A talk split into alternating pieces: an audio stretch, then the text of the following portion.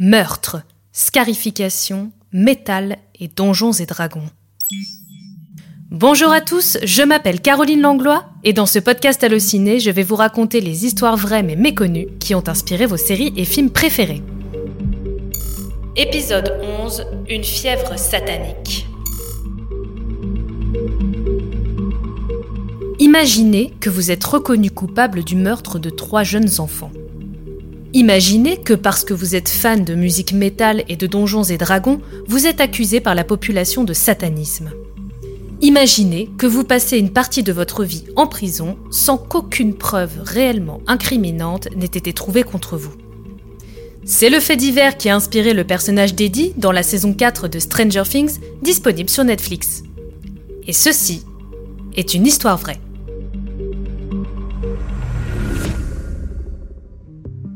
1983, West Memphis, Arkansas. Stevie Branch, Michael Moore et Christopher Byers sont trois jeunes garçons de 8 ans. Meilleurs amis et fans de scoutisme, les enfants se retrouvent régulièrement dans leur quartier pour jouer ensemble. Le 5 mai, ils se donnent rendez-vous pour une petite sortie. Vers 19h, inquiet de ne pas voir son beau-fils rentrer à la maison, le père adoptif de Christopher alerte la police. Les recherches débutent dans les quartiers alentours. Les enquêteurs inspectent ensuite les collines où le trio aurait été vu la dernière fois. La nuit passe, mais aucune trace des trois disparus. Une équipe spécialisée dans la recherche est mandatée dès le lendemain matin. Mais il faut attendre le tout début de l'après-midi pour découvrir un premier indice. Une chaussure qui flotte dans une fosse boueuse entre deux collines. L'enquête prend une tournure inquiétante jusqu'à la terrible découverte. Le spectacle est terrifiant et innommable. Les enfants sont retrouvés morts, nus et ligotés dans le dos, leurs parties génitales scarifiées. La ville est sous le choc. Qui a bien pu s'attaquer à de si jeunes enfants? Au début de leur enquête, la police étudie plusieurs pistes.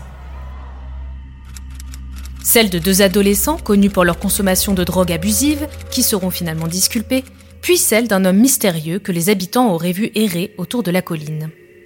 Mais là encore, la piste ne donne rien. Très vite, leur attention se tourne vers trois jeunes marginaux de la ville, Jesse Miskelly Jr., Jason Baldwin et Damien Nichols. Les deux derniers sont amis de longue date. Ces jeunes de 16 à 18 ans ont un profil qui intéresse les inspecteurs. Et surtout Damien Nichols. Il est fan de métal, du jeu de rôle Donjons et Dragons, a été condamné par le passé pour vol et vandalisme et a été déscolarisé à plusieurs reprises. La police avant, à la même période, d'une rumeur le concernant. Il aurait évoqué à plusieurs reprises son envie de participer à des rituels sataniques. Et en 1983, à West Memphis, cela passe très mal. La ville et toute la région se trouvent alors dans ce que l'on appelle la Bible Belt, une zone géographique où vivent énormément de chrétiens fondamentalistes. À la même époque, le pays est en proie à une hystérie collective relayée par les médias que l'on appellera la panique satanique. Well, Terry, authorities tell us that the most serious or perhaps the most dangerous kind of devil worship comes in the form of underground cults. Vous écoutez du hard metal? On dira que vous faites du paganisme. Vous jouez au jeu de rôle Donjons et Dragons? Vous êtes sûrement sataniste. Un raccourci remarquablement bien expliqué dans la série Netflix Stranger Things. Malheureusement pour Damien Nichols et ses deux compères, la pression populaire aura raison d'eux.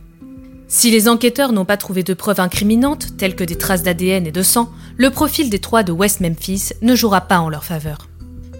Jesse Miskelly Jr. et Jason Baldwin seront condamnés à la prison à vie et Damien Nichols à la peine de mort.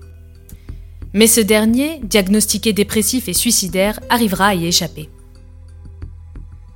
En 2011, après la sortie d'un documentaire en trois parties qui pointe les manquements dans l'enquête et les zones d'ombre ainsi que la découverte de nouvelles preuves, un juge décide de rouvrir le dossier. In 1993, the savage murder of three children shakes the small town of West Memphis, Arkansas. The following year, three teenagers are convicted for these horrific crimes, sending shockwaves throughout the country. Les trois accusés passent alors un accord. Ce dernier, intitulé le plaidoyer Alford, leur permet de faire valoir leur innocence tout en reconnaissant que la justice détient suffisamment de preuves pour les faire condamner. Ils sortiront de prison après avoir passé près de 18 ans derrière les barreaux. À l'heure actuelle, on ne sait pas de façon certaine qui a tué ces trois jeunes enfants.